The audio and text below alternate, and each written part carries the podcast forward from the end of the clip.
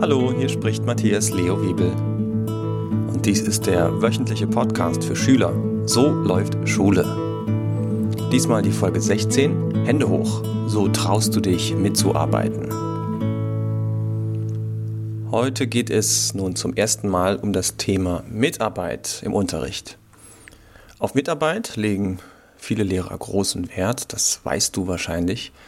Und Mitarbeit ist die vielleicht einfachste Maßnahme, dir deine Schulzeit ganz schön leicht zu machen. Und es ist erstaunlich, wie viele Schüler glauben, ja, Mitarbeit, ja, das liegt mir nicht. So. Ich bin eher so ein stiller Typ im Unterricht. Dabei ist es relativ einfach, aktiv zu werden, wie du gleich erfahren wirst. Apropos aktiv, Du kannst gleich aktiv werden und deine E-Mail-Adresse auf meiner Webseite www.edumentu.de eintragen. Dann bekommst du nämlich von mir zu jeder neuen Folge dieses Podcasts eine E-Mail geschickt. Und dann verpasst du nie mehr was.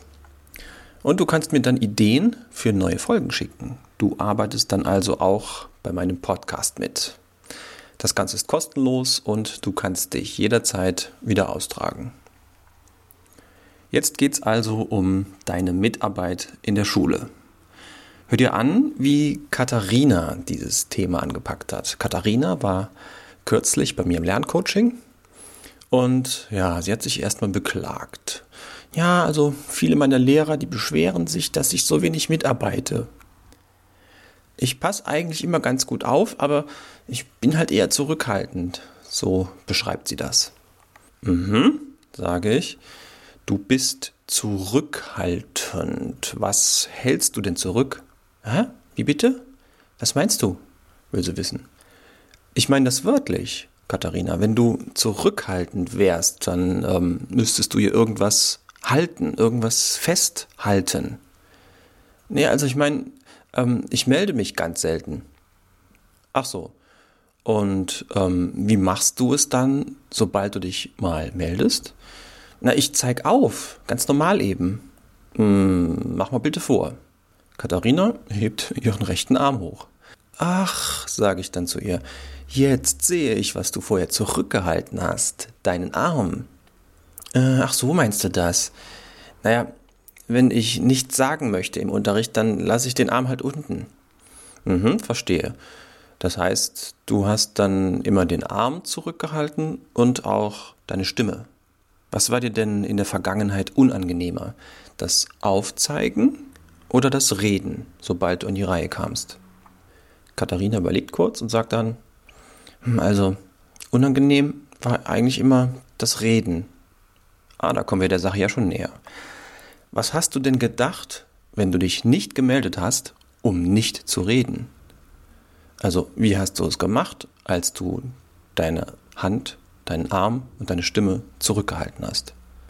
Also meistens, meistens, da habe ich Angst, dass ich die Frage, die der Lehrer gestellt hat, nicht richtig beantworten könnte. Hm, ist das schon mal vorgekommen? Ja, schon. Ja, und dann? Ja, mir, mir war das dann immer voll peinlich.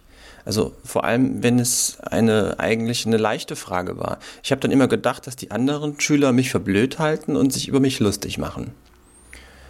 Mhm, Machst du dich denn lustig über andere, wenn sie eine falsche Antwort geben? Nee, das würde ich nie machen, ehrlich. Ich habe immer dann eher Mitleid, weil ich denke, dass es demjenigen ja dann vielleicht auch peinlich ist, wenn er eine falsche Antwort gibt. Weil der dann denkt, dass andere sich über ihn lustig machen. Okay, Katharina, dann habe ich jetzt die Lösung für dich, sage ich zu ihr und schaue sie mit großen Augen an. Ja, welche denn? Katharina, du brauchst dir um deine Zukunft keine Sorgen zu machen, denn du kannst eine fantastische Karriere machen als Hellseherin. Hä? Was? Katharina schüttelt den Kopf und rümpft die Nase. Hellseherin? Also erstens wäre das überhaupt kein Beruf für mich. Ist das überhaupt ein Beruf? Also da bräuchte ich ja gar nicht erst zur Schule zu gehen. Und außerdem glaube ich an sowas gar nicht. Wie kommst du denn darauf? Katharina, du hast mir doch eben beschrieben, wie du dir vorstellst, dass andere dich für blöd halten und sich über dich lustig machen. Und dann hast du gesagt, du gehst davon aus, dass es anderen genauso geht, wenn sie eine falsche Antwort geben. Du glaubst also zu wissen, was in den Köpfen von anderen Menschen vorgeht. Sowas nenne ich Hellsehen. Ach, ich weiß ja nicht, ob die so denken. Ich glaube das halt. Also glaubst du doch an Hellsehen? Nein, eigentlich nicht. Ich, ich bild mir das halt ein. Ah, das ist der Knackpunkt. Du bildest dir das ein. Du machst dir also selber diese Gedanken. Ja. Dann stell dir bitte jetzt mal vor, dass du eine Frage des Lehrers falsch beantwortest und dass das deinen Mitschülern egal ist. Stell dir das vor. Stell dir vor, wie sie da sitzen und über irgendetwas anderes nachdenken. Über was denn? Ja, worüber denkst du denn so nach im Unterricht? Also ich höre dem Lehrer zu, damit ich kapiere, worum es geht. In Ordnung, das können deine Mitschüler ja auch. Stell dir das vor. Worüber können sie noch nachdenken, anstatt dich blöd zu finden? Hm, vielleicht, ähm, was sie in der nächsten Pause machen wollen? Gut, was noch? Ähm, was sie nachmittags machen wollen? Was noch? Was sie am Wochenende unternommen haben? Ja, prima. Und du merkst, Katharina, das waren jetzt alles Dinge, wo sich Mitschüler nur Gedanken über sich selbst machen. Und weißt du was? Das ist bei den meisten Menschen genau so.